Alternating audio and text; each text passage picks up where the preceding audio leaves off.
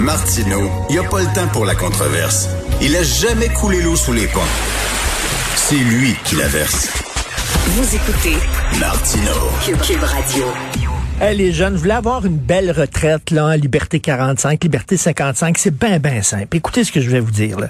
Dès que vous commencez à travailler, au début de la vingtaine, mettez de l'argent de côté, régulièrement, dès, vous recevez une paye, vous prenez de l'argent, vous mettez ça de côté, puis plutôt t'achètes des REER, plutôt t'investis, plus que tes, tes investissements vont grossir et tout ça. À 45 ans, vous allez avoir le magot. C'est ce qu'on nous dit.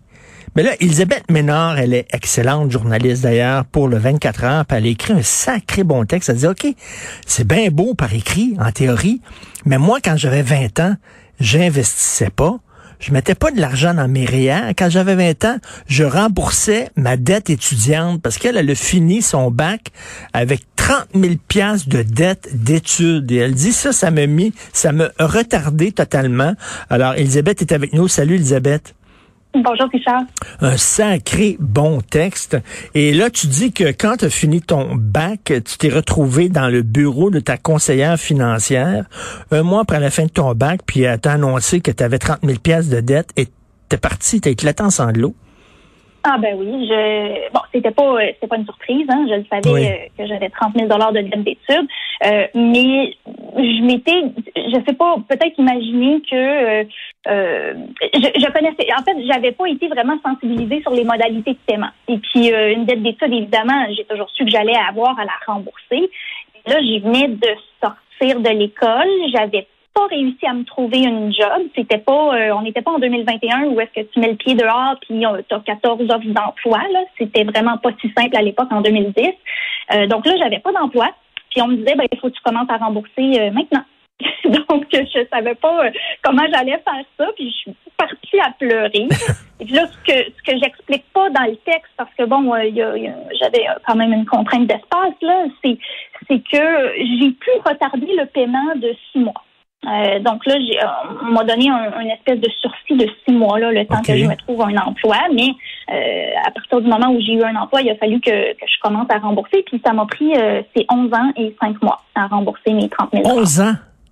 Ouais, 11 ans. 11 ans et 5 mois. Qu'est-ce que tu fait quand tu as payé ton dernier, là, tu sais, quand c'était fini, le dernier paiement, c'est remboursé au complet, tu as dû party time?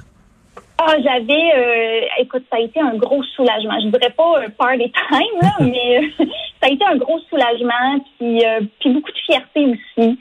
Euh, je, je- puis je suis allée écrire en fait une, une publication sur Facebook parce que cet article-là euh, dont tu parles, qui est publié sur le 24heures.ca, euh, en fait c'est parti d'une publication Facebook, d'un message que j'ai écrit à, à mes amis pour leur dire, euh. Hey, euh, ça, fait 11 ans là, puis j'ai finalement euh, fini de rembourser. Puis mes collègues du 24 heures euh, m'ont dit Hey Élie, il faut que tu en parles, il faut que tu l'écrives dans 24 heures parce qu'il y a beaucoup de gens qui qui savent pas euh, que c'est un privilège d'avoir des parents qui payent euh, vos études. hein. C'est ça, parce que toi, c'est quoi? Tu viens d'un milieu euh, modeste, tes parents n'ont pas pu euh, payer tes études, parce que tu dis, euh, quand j'ai décidé d'aller à l'université, ma mère m'a dit, je ne pourrais pas payer pour ça. Ouais. Ben évidemment, ma mère, je veux pas dire qu'elle m'a découragée là, c'est pas c'est pas ça. Elle était très euh, très fière euh, de moi, très consciente de toutes les, les possibilités que j'avais parce que j'ai toujours été quelqu'un qui réussissait bien à l'école, mais elle était un peu euh, désemparée. Elle m'a dit, tu sais, tu sais, je pourrais, je pourrais pas payer pour ça, je pourrais pas t'aider. Il va falloir que tu te débrouilles seule. Et tu es certaine que tu veux pas aller faire une technique au cégep, ça coûte presque rien, tu un avenir assuré. Puis moi, je me je me reconnaissais juste pas dans les programmes qui étaient offerts. J'avais toujours eu cette ambition-là d'aller à l'université aussi. Euh, donc, euh, j'ai pris rendez-vous à la banque et puis euh, c'est pas trop compliqué. On a heureusement un, programme quand même qui est très avantageux, là, le, programme de prêt des bourses du gouvernement, qui a des défauts, mais les taux d'intérêt sont très bas. Puis moi, j'ai complété en fait le prêt du gouvernement avec une marge de crédit étudiant qui était offerte par ma mon institution institutions financières. Et puis, euh, c'est ça, les, les, les, taux d'intérêt sont bas, mais il reste qu'il faut quand même les rembourser. Et puis, pendant que tu rembourses tes dettes d'études, ben, tu cotises pas à tes REER. C'est ça, tu dis que tu as accumulé un retard financier que tu pourras jamais rattraper parce que tu écris pendant que je remboursais, mes amis cotisaient. Si vous connaissez un peu l'intérêt composé, vous savez que ce retard ne se rattrape pas. C'est 11 ans que tu aurais pu mettre de l'argent de côté, tu aurais pu acheter des REER et tout ça que tu pas fait. Puis là, ben, tu as un retard. Là. Mhm. Ben, j'ai quand même euh, j'ai quand même pris des REER. Tu sais, je veux pas dire que j'ai zéro économie aujourd'hui, j'en ai quand même pris, mais tout l'argent que j'ai mis à rembourser mes dettes d'études, j'aurais pu le mettre à cotiser. Euh, mais moi, c'est ça, j'ai pas pu faire ça. Et puis, ben, l'intérêt composé, euh, pour ceux qui savent pas trop c'est quoi, c'est que en fait, quand quand tu commences très jeune à mettre de l'argent de côté, à cotiser à tes REER, hmm. tu finis en fait par avoir de l'intérêt sur l'intérêt. Donc, c'est là que c'est avantageux. Plus tu commences jeune, mhm. plus ton montant grossit avec le temps. Euh, donc ça, ça, ça se rattrape pas aujourd'hui. Même si aujourd'hui je mettais euh, 30 000 dollars euh, d'un coup dans mes REER, il n'y aurait jamais le même effet que si je l'avais fait il y a 11 ans. Et tu as étudié en quoi? En journalisme? Oui, moi j'ai fait un bac en communication journalisme à C'est ça, déjà c'est un saut dans le vide parce que écoute, il y, a très peu de médias qui embauchent, on le sait, où de là tu dis je vais être pigiste, mais pigiste, il faut que tu crées ton emploi toi-même, tu es ta propre entreprise, c'est pas évident, c'est extrêmement difficile. Euh, tu sais, c'est pas la même chose, par exemple, que quelqu'un qui s'en va comme médecin. C'est sûr que ça va coûter très cher ses études, mais tu sais, il sait qu'en sortant de là, il va avoir une job très bien payée, euh, ça va être facile, tout ça. Euh, toi, te lancer en journalisme, euh, c'était un acte de foi.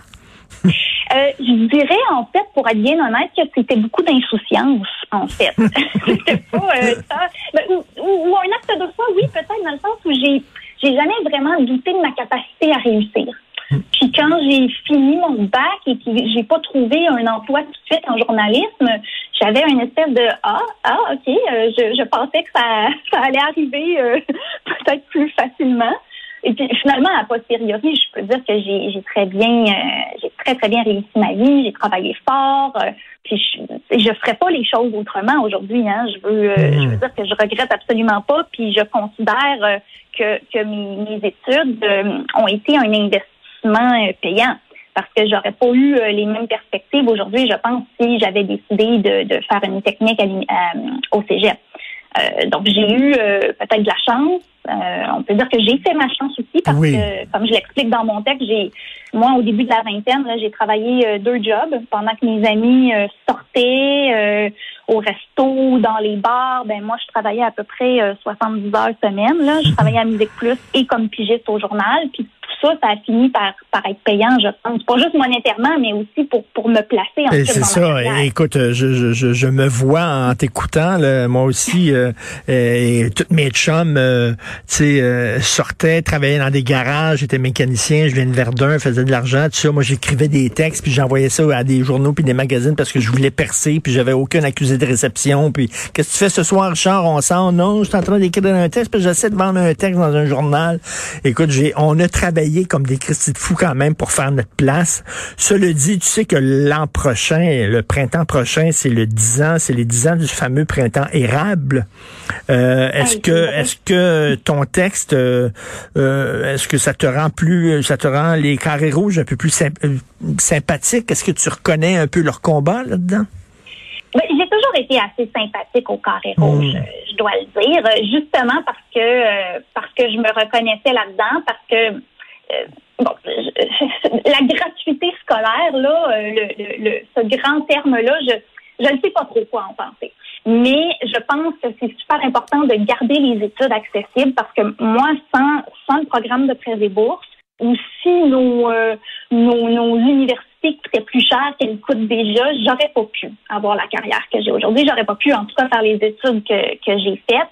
Euh, puis dans lesquelles je me suis vraiment euh, bien épanouie. Donc moi, je, moi, je suis reconnaissante qu'on vive dans une société qui permet à ses étudiants d'aller étudier à moindre coût.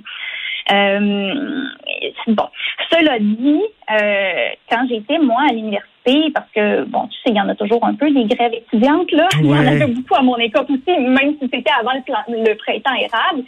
Moi, l'idée de faire une grève, euh, j'étais pas d'accord avec ça que je pouvais pas me permettre de perdre une session. Parce qu'une session à ne pas travailler et à ne pas étudier, ben, c'était des revenus en moins pour moi. Donc, euh, c'est sûr que dans, dans la grève étudiante et dans, dans les leaders étudiants, euh, j'ai toujours eu l'impression que c'était un peu euh, des, des, fils et filles de bourgeois qui ont peut-être ce loisir-là de faire la grève pendant que moi, j'essaye de finir mon, mon bac au plus vite. En tout cas, mais c'est un super texte et j'imagine qu'il y a beaucoup de gens qui vont se reconnaître euh, là-dedans. L'égalité des chances est un mythe. J'ai commencé ma vie d'adulte avec 30 000 dollars de dette d'études. Heureusement, ça va quand même beaucoup mieux. Tu as tout le temps eu de la job, mais comme tu dis, c'est pas de la chance. Tu t'es fait ta chance. Tu travaillé mm-hmm. comme une folle. tu, tu, te fais te tailler ta place au soleil. Euh, ben, euh, Elisabeth Ménard, j'encourage les gens à te lire, bien sûr, dans le 24 heures. Merci beaucoup, Elisabeth. Merci, Richard. Salut.